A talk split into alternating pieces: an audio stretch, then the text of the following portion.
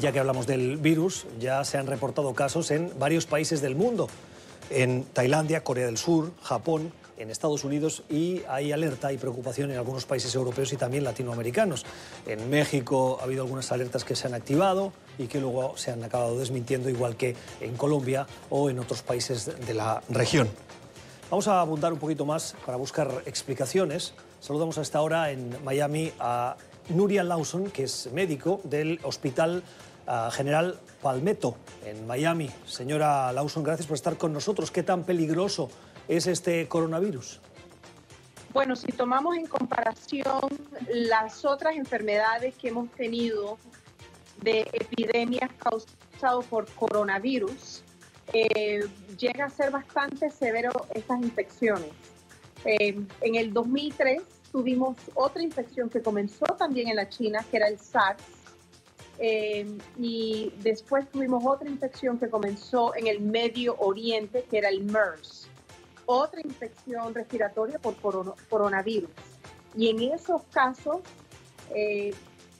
de las personas infectadas hubo un buen número que se murieron por una pulmonía difícil de, eh, de contrarrestar porque no hay ningún tratamiento, no hay antibióticos, esto es un virus, y lo único que se podía hacer es darle soporte médico a los pacientes.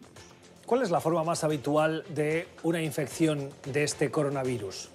Es un virus que se transmite por vía respiratoria. O sea, si alguien tose encima de ti o alguien estornuda encima de ti, o si uno toca superficies que tiene el virus y entonces se toca la cara, la boca, los ojos, la nariz con las manos contaminadas. Es la misma manera que, se pasan las contaminaciones de resfriado y de gripe. Así que si estás cerca de una persona que tiene esta infección, se puede dar el contagio de la infección.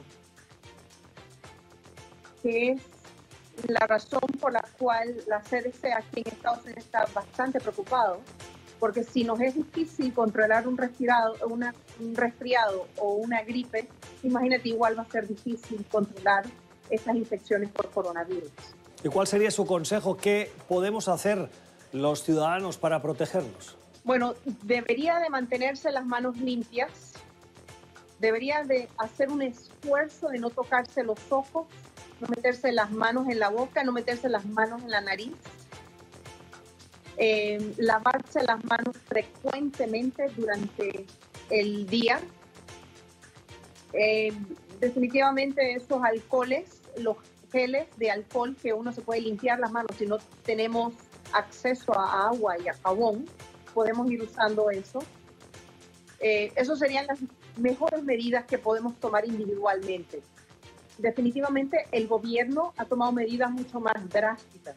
Ellos en Estados Unidos están a punto de restringir los vuelos de las personas que vienen de esa región en China, que es Wuhan, en China, la ciudad donde comenzó, y asegurarse que esas personas lleguen a cinco aeropuertos designados para que se les pueda evaluar si traen la infección o no. Eh, y además de eso, pues tratar de desarrollar un tratamiento o hasta una vacuna lo antes posible para poder contrarrestar eso. Son las explicaciones, los consejos de la doctora Nuria Lawson. Es médico, trabaja en el Hospital General de Palmetto, en Miami. Señora Lawson, gracias por estar con nosotros. Feliz noche. Cómo no, mucho gusto. Ya regresamos.